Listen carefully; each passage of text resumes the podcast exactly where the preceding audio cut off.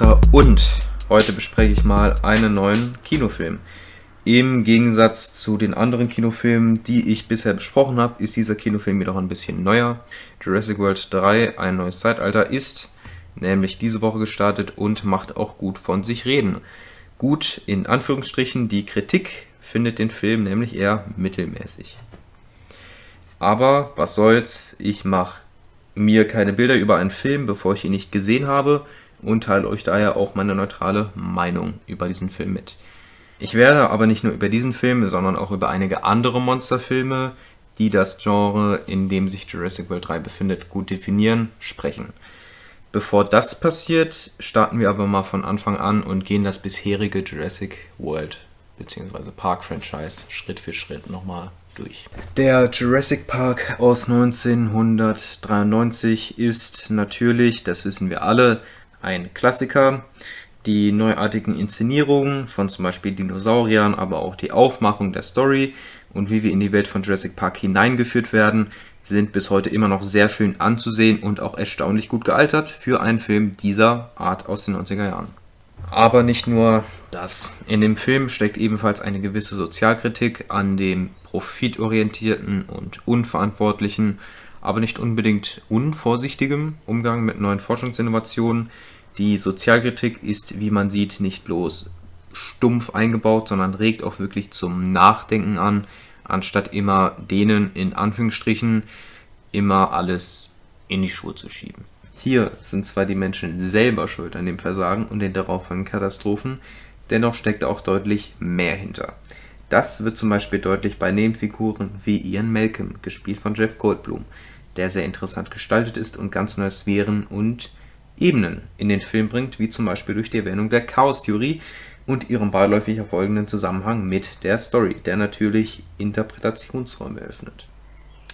Vom Anfang bis Ende ist der Film perfekt durchstrukturiert, auch nach mehrmaligem Ansehen habe ich kaum Interesse oder Begeisterung an ihm verloren.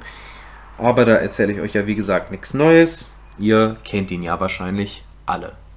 Anders sieht es vielleicht bei Jurassic Park 2 aus. Zwar würde ich diesen Film nicht als Katastrophe bezeichnen, jedoch hält der Film irgendwie nichts für mich bereit. Er ist durchaus unterhaltsam und hat hier und da mal seine Momente. Dennoch ist er mir nicht wirklich im Kopf geblieben und hat im Gegensatz zum ersten nicht dieses Langlebepotenzial und eine derartige Zeitlosigkeit. Jurassic Park 3 ist mir da ehrlich gesagt schon eher im Kopf geblieben. Das liegt aber eher an den Umständen, unter denen ich den Film gesehen habe, nämlich vor einigen Jahren in der Schule. Aber es ist stark davon auszugehen, dass wenn ich diesen Film nicht unter diesen Umständen zu Augen bekommen hätte, ich auch ihn nach einiger Zeit wieder vergessen hätte. Plottechnisch ist auch er hier nicht der stärkste, im Gegensatz zu dem ersten und ein Stück weit auch dem zweiten Film findet sich hier leider nicht mehr die Sozialkritik, die unter anderem Jurassic Park auch noch eine weitere Metaebene hinzugefügt hat. Oder natürlich Charaktere wie Jeff Goldblum als Ian Malcolm, die dem Film ebenfalls eine Art persönliche, charakterbezogene und wie schon gesagt innovativere Ebene verabreicht hat. Man merkt auf jeden Fall der Grundscham des Originals war durch diese ewige Weiterfädelung und Ausweitung des Plots verloren gegangen. Also war klar, dass alles bei Null anfangen musste. Und das war für mich und an den Einspielergebnissen gesehen auch viele andere Jurassic World aus 2015. Nicht nur wurde hier einfach versucht, den Grundscham des Originales so gut wie möglich, eventuell auch für die neuen Generationen an Kinogängern, einzufangen, sondern auch nicht bloß eine ledigliche Kopie von diesem zu sein und ebenfalls eigene Kontributionen zu diesem Universum zu tätigen. Das lässt sich zum Beispiel an der pompösen Aufmachung des Sets der Jurassic World, mehr verschiedenen Locations, einer neuen Einführungsweise in eine Handlung, diesmal zum Beispiel auch von Kinderperspektive und auch deutlich mehr Action ansehen. Und das funktioniert eigentlich ganz gut. Klar gibt es immer noch einige Gleichheiten, zum Beispiel der Spannungsaufbau und der Verlauf des Konfliktes mit dem Dinosaurier.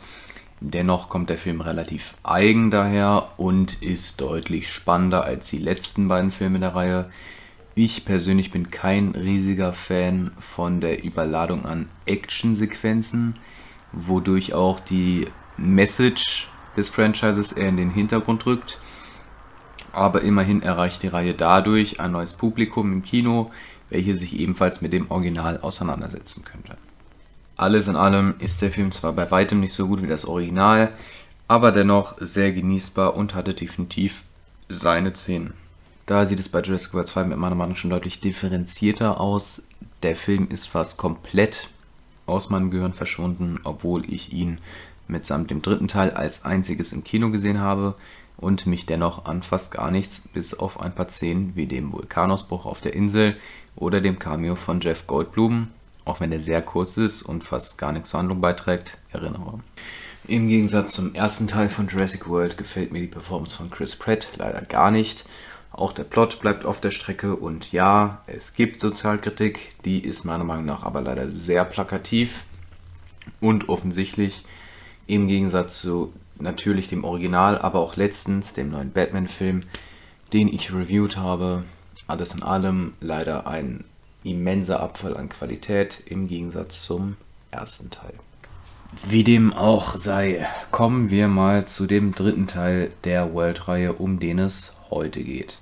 Nachdem die Isla Nubla bekanntlich im zweiten Teil der Reihe explodiert ist und alle Tiere auf der Insel in menschenbewohntes Land geflüchtet sind, ist die Menschheit dazu gezwungen, mit den Dinosauriern zusammenzuleben.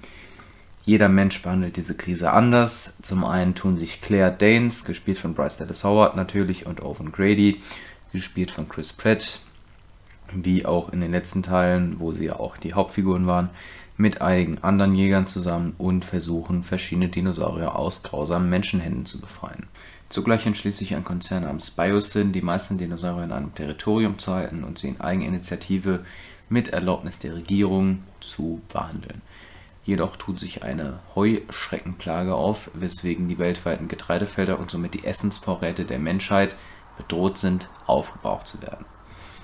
Die beiden Hauptfiguren aus dem ersten Jurassic Park Film, Alan Grant, gespielt von Sam Neill, und Ellie Settler, auch wieder gespielt von Laura Dern, vermuten, aufgrund der Tatsache, dass die Heuschrecken ausschließlich auf den Konsum des Getreides von Biosyn verzichten, dass diese hinter der Verwirklichung der Krise stecken. Und das ist die Handlung. Regie führt hier erneut Colin Trevorrow, welcher auch schon den ersten World-Teil gedreht hat. Executive Producer ist auch hier wieder Steven Spielberg. Im Vorhinein kann ich schon direkt sagen, dass der Film trotz dieser Bedingungen sich kaum so anfühlt, als entstande er unter diesen Genauer gesagt wirkt der Film so, als entstand er unter gar keinen Bedingungen und als hätte er irgendwelche voneinander unabhängigen Szenen zusammengemixt. Im Film besteht nämlich zu keiner Zeit ein roter Strang und man erfährt auch bis zum Ende hin nicht, worauf der Film eigentlich hinaus will. Klar ist es nicht notwendig für einen Film dieser Art einen ausgefeilten Plot zu besitzen, Dennoch sollte man die Zuschauer sich irgendwie in die Handlung hineinversetzen können lassen, um bei der Action und den Figuren auch mitfühlen zu können. Jedoch lassen sogar spannend inszenierte Momente sowie die eingeplanten Shoutdowns im Film mich völlig kalt und unberührt und ich kann mit den Figuren zu keiner Zeit Empathie fühlen. Das liegt zum einen an dem wirren Drehbuch, aus dem man nicht wirklich schlau wird, aber auch an den Schauspielerleistungen. Diese sind nicht dazu befähigt, in ihre eigene Rolle einzutauchen. Das liegt daran, dass das Drehbuch ihnen ebenfalls keine wirkliche Rolle bzw. einen Stellenwert zuteilt und sie demnach nicht dazu befähigt sind, sich wirklich in ihrer Rolle zu entfalten und zu zeigen, was für Schauspieltalent in ihnen steckt und wie ursprünglich gut geschrieben die Figuren sind.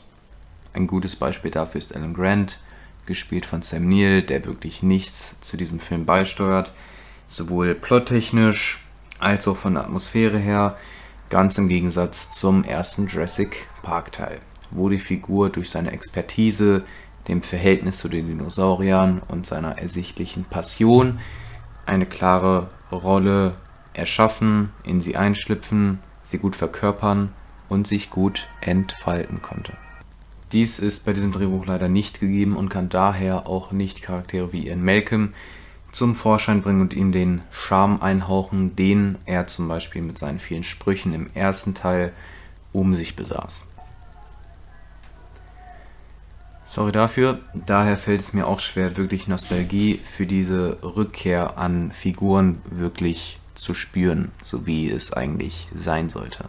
Am Anfang handelt der Film noch von einem Zusammenleben zwischen Menschen und Dinosauriern, wirft irgendwelche, so kommt es zumindest drüber, auch wenn die Frage an sich eigentlich ganz interessant ist, möchte gern philosophische Diskussionsfragen auf und tut so, als würde viel hinter dem Skript stecken was es de facto aber einfach nicht tut. Dann wird der Film mittendrin plötzlich zu Mission Impossible, nur mit Dinosauriern. Das Ganze hat mich ehrlich gesagt an die Verfolgungsjagd aus Rogue Nation in Marrakesch erinnert. Hier spielt das Ganze ja auch in einer exotischen Kulisse. Das Ganze hat aber auch einzelne Elemente von James Bond, sowohl mit der Verfolgungsjagd als auch mit dem Antagonistenlager am Ende. Das hat mich vor allem an den letzten Bond erinnert, bei dem das auch am Ende war oder in welchem auch zum Beispiel einige Innenräume mit Natur ausgestattet waren und so weiter. Gleiches gilt auch für die Helikopterszene. Nochmal dazwischen gibt es dann aber auch wieder einzelne Szenen im Dschungel, die ein wenig an King Kong erinnern. Dazu komme ich aber später. Und das Ende ist ehrlich gesagt genauso aufgebaut wie das andere Jurassic Franchise Ende auch. Vor allem der letzte Kampf bzw. seine Konstellation. Auch ein Element mit einer gewissen Plage, die Leute, die den Film kennen, wissen, was ich meine, gab es so ähnlich auch schon in die Mumie. Mal abgesehen davon, dass der Plot Dinosaurier in einem von Menschen bewohnten Land zu jagen sowieso schon in Jurassic World bzw. Jurassic Park 2 vorkam. Der Film ist meiner Ansicht nach auch sehr repetitiv, ohne jetzt viel zu spoilern zu wollen. Es gibt ungelogen drei oder vier Szenen mit dem exakt gleichen Gag, in welchem der Charakter in scheinbar bewältigten Notsituationen fröhlich prahlend ausdrückt, dass die Gefahr jetzt vorbei sei, sie dann aber doch wieder zurückkommt. Vor allem nach dem dritten Mal sollte dann spätestens jeder Zuschauer nicht mehr von den Geschehnissen überrascht sein, obwohl sie als genau das inszeniert werden. Ich persönlich fand es schon beim ersten Mal lahm, aber wie dem auch sei. An positiven Punkten könnte man eventuell noch die Inszenierung der Anfangsszene oder die Charakterentwicklung von Ramsey Cole, gespielt von Mamadou Ati, anbringen. Beide Szenerien hätten deutlich mehr Handlungsraum verdient. Was Charakterentwicklung betrifft, lässt sich ansonsten jedoch nichts entdecken. Maisie Lockwood, gespielt von Isabella Sermon, wird zum Beispiel von der pubertierenden Teenagerin, wobei ich dessen Inszenierung ebenfalls als sehr unpassend und verblendet empfand, zu einer charakterlosen Mitläuferin, welche, so wie fast alle anderen Charaktere, keinen Stellenwert zu bieten hat und in manchen Szenen bloß auf die Hilfe von anderen angewiesen ist. Obwohl sie Momente zuvor noch ebenfalls, wie aus dem Nichts, als eine mutige Einzelkämpferin inszeniert wurde. Letzteres hätte ich sogar als eine akzeptable Charakterentwicklung akzeptiert, wenn mir auch die Motive ihrer Handlungen ehrlich gesagt nicht ganz klar waren. Das gilt übrigens auch für mehrere Charaktere in einigen Szenen, zum Beispiel Owen Grady. Es werden auch Charaktere einfach ohne triftigen Grund und obwohl sie zuvor als beitragend zur Handlung inszeniert wurden, außen vor gelassen und verschwinden von der einen auf die nächste Sekunde spurlos. Alles in allem ist dieser Film leider ein in sich sehr unschlüssiges Produkt, das nicht weiß, was es möchte, mehrere Bestandteile aus anderen Filmen entnimmt, kombiniert und lieblos zusammenwirft. Die Handlung und die Charaktere sind wirr gestaltet, wodurch auch die Schauspieler den Film nicht retten können. Es gibt zwischen den Szenen mal ein, zwei gute Ansätze, diese werden aber in Sekundenschnelle über Bord geworfen und tauchen fast nie wieder auf. Letzten Endes gibt der Film vor, viel mehr zu sein, als er eigentlich ist. Wenn wir uns das Jurassic-Franchise im Kontext der anderen Monsterreihen ansehen, fällt ebenfalls einiges auf. Zuerst mal gibt es natürlich Reihen mit eher stumpfer Action, die bloß das Kinopublikum mit ihren Erwartungen zufriedenstellen und ihnen für einige Minuten einen Ausflug in eine andere Welt sowie ein bisschen am Sitz rüttelnde Action bereitstellen sollen und wollen. Diese Art von Monsterfilm gibt den Leuten, was sie wollen. Es gibt jedoch auch eine andere Art von Monsterfilm, welche mit einem völlig neuen Konzept an die Sache herangeht und sich etwas Neues traut. Viele Zuschauer können sich wahrscheinlich schon denken, dass während die neueren Jurassic-Filme, wenn auch beim letzten unfreiwillig, eher der ersten Kategorie zuzuordnen sind, der erste Jurassic Park-Film aber in letztere fällt. Aber warum ist das so? Was macht ein Monsterfilm intelligent? Wie intelligent sollte ein Monsterfilm im Rahmen seines Genres überhaupt sein und warum überhaupt? Das Warum sollte wohl allen klar sein. Der Zuschauer kriegt bei den zum Nachdenken anregenden Filmen nämlich nicht nur, was er möchte, sondern eben auch insgeheim, ohne dass er es ahnt, was er braucht. Auch das Kinopublikum kann hierdurch zugleich beeinflusst werden und einen Denkanstoß für nach dem Verlassen des Kinosaals erhalten. Sobald es sich auf den Film einlässt, und das tut es eben nur, wenn es Action gibt was der Grund dafür ist, dass es in all diesen Filmen ebenfalls einen zumindest kleinen Part an Action oder anspannender Intensität gibt. In einem anderen Film lernt nur das Kritikerpublikum etwas, was es natürlich auch gibt und auch seine Daseinsberechtigung hat, da Action im Rahmen der dortigen Handlung den vollständigen Grundscham ruinieren würde. Dennoch sollte ein im Monster-Metier stattfindender Film eben das auch bereithalten. Die Entscheidung, einen Film in diesem Genre zu drehen, wurde bewusst getroffen und verliert ohne seine Action, um ehrlich zu sein, auch seinen Reiz. Ein gutes Beispiel ist King Kong von Peter Jackson aus dem Jahr 2005, der auf den ersten Blick übrigens auch für mich wie ein 0815 Actionfilm aussieht und vieles an Actionpublikum in die Kinos gelockt haben dürfte. Im Nachhinein steckt im Film aber auch eine sehr intelligent verpackte Kritik an nicht nur dem Umgang mit Forschungssensationen oder Tieren im Allgemeinen, sondern auch an dem Zuschauerpublikum selbst und der Filmindustrie, von welcher zwar nur damalige Zustände preisgegeben werden, dessen Kritikpunkte jedoch auch auf die heutige zutreffen, an welche wir zum Beispiel auch für diesen Film Geld verleihen, um für einen Film zu konsumieren.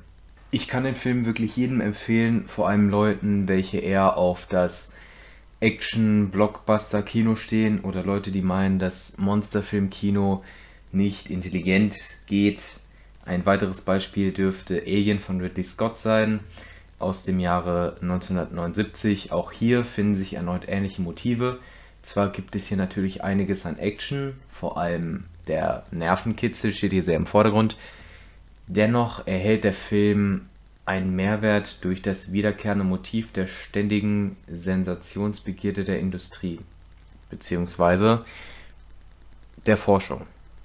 Das ist aber nicht alles. Neben dessen wird der Zuschauer ebenfalls mit völlig neuen Bedingungen für einen Horrorfilm konfrontiert. Beziehungsweise einen Monsterfilm, ist ja beides so gesehen. So zum Beispiel der Aufbau der Handlungen und der Spannung, die bis auf die Action-Szenen ansonsten über den ganzen Film ruhige Atmosphäre und zuletzt die Gestaltung des Filmes sowie das Setdesign. Der schon in der Dune Review ähm, gerne mal auschecken angesprochene HR Giga und seine Imagination sowie hier ebenfalls ihre Umsetzung sind etwas völlig Neuartiges und scheinen sehr gewöhnungsbedürftig, lassen den Zuschauer nach seiner Überwindungshürde jedoch ebenfalls durch ihre Actionverlockung ebenfalls Zugang zu ihnen verschaffen und kreieren zusätzlich ebenfalls eine einzigartige Atmosphäre, welche man ihm im Standardkino wohl eher weniger zutrauen dürfte. Auch hier geht offensichtlich eine Empfehlung raus, wobei ich denke, dass auch hier viele den Film schon gesehen haben dürften. Daher komme ich jetzt zu meinem letzten Beispiel. Diesmal geht es um Cloverfield von J.J. Abrams aus dem Jahr 2008. Auch hier ist es wieder ein bisschen anders. Die Intelligenz des Films besteht nämlich kaum aus Sozialkritik, sondern im technischen Aspekt aus der Art und Weise, wie der Film potenzielle Risiken überwindet und trotz völlig anderen Bedingungen einen gleich spannenden Film wie alle anderen Vertreter des Genres zu kreieren. Sorry, und sogar noch mehr. Für die, die nicht wissen, worum es geht, was bei diesem Fall ein bisschen mehr sein könnten, ein Monster überfällt New York und ein Kameramann dokumentiert es per Kamera. Mehr ist es nicht. Dennoch schafft es der Film wie der dem vorangegangenen Found-Footage-Film Blair Witch Project aus dem Jahr 1999. Found-Footage-Film ist übrigens die Bezeichnung für diese Art von Film. Eine in diesem Genre völlig einzig und neuartige Weise von Spannung und Involvierung in den Plot zu kreieren. Trotz simpler Mittel und unspektakulärer Aufmachung, zumindest zu Anfang, ist der Film dazu befähigt, alle seine Nachteile auszugleichen und zugleich ebenfalls komplett für sich selbst zu stehen. Für die, die sich schon etwas mehr mit dem Film beschäftigt haben, ist wahrscheinlich bekannt, dass der Film auch auf seine ganz eigene Art und Weise mehrere Metaebenen vorzuweisen hat. Hier geht erneut eine große Empfehlung raus. Letztendlich definiert sich Intelligenz in einem Monsterfilm meiner Meinung nach daraus, effektiv aus dem Raster zu fallen, egal auf welche Weise, und eine effektive Balance zwischen Konvention bzw. Genrebindung und einer neuen Beisteuerung zu dem Genre, welche dieses bereichert, selbst wenn in einem Monsterfilm ausschließlich philosophische Fragen beantwortet werden.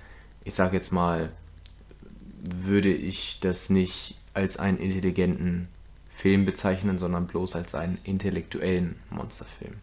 Das ist bei Jurassic World 3 offensichtlich nicht der Fall. Aber dennoch verfehlt er sogar seinen Stellenwert als reiner Unterhaltungsfilm, da er lediglich vor sich hin plätschert und ich sogar, obwohl ich den Film gestern gesehen habe, mich an wenige Szenen noch wirklich erinnere.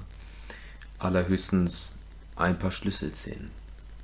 Alles in allem ist der Film meiner Meinung nach einfach, obwohl er keine Krämpfe beim Zuschauen mir verursacht hat, wie zum Beispiel Wonder Woman 1984, einfach unspektakulär und bietet nichts, was ihm eine Existenzberichtigung verleiht. Mir fällt es daher auch leider schwer, ihn auch nur in der Nähe von den besseren Filmen zu sehen aus dieser Reihe und euch für diesen Film meine Empfehlung auszusprechen. Die Bewertungen für diesen Film sind bisher noch nicht ganz aussagekräftig für den Film, da er erst seit einigen Tagen gestartet ist, weswegen ich sie diesmal einfach auslasse und euch direkt meine Bewertung von 3,5 von 10 mitteile.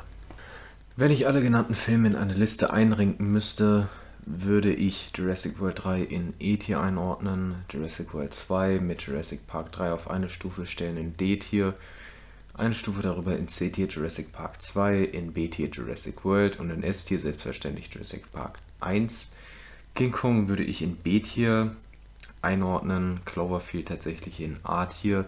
Ich weiß, dass mir da viele nicht zustimmen werden. Und Alien in S-Tier. Wenn ihr möchtet, könnt ihr uns natürlich auch auf Spotify, Apple Music und Deezer und wo es unseren Podcast noch so alles gibt, im Streaming besuchen. Wir haben zudem Spotify-Listen zu den einzelnen MLDV-Folgen gemacht. Zurzeit kreieren wir eine zu der WandaVision-Folge, in der wir unsere Lieblingslieder aus allen Jahrzehnten von den 50ern bis heute in separate Listen tun. Das ist aber noch nicht ganz fertig. Wir haben natürlich auch die IMDb-Liste mit allen bisher bewerteten Filmen und Serien in einer Liste nach ihren Punkten gerankt. Und wir haben zwar auch den MLV Podcast-Kanal auf Instagram, aber da der eher nur für den Hauptkanal äh, gedacht ist und seine Videos und daher ebenfalls nicht so aktiv ist, würde ich auch empfehlen, nach dem Person 1 Kanal zu suchen, beziehungsweise der ist in der Beschreibung verlinkt und da kriegt ihr dann auch Updates, was MLDV extra angeht. Und auch so ein paar Nebensachen zu MLDV könnt ihr gerne mal vorbeisehen, wenn ihr wollt. Ich bin auf jeden Fall jetzt fertig und verabschiede mich hiermit und wünsche euch natürlich noch einen schönen Tag. Bis zum nächsten Mal.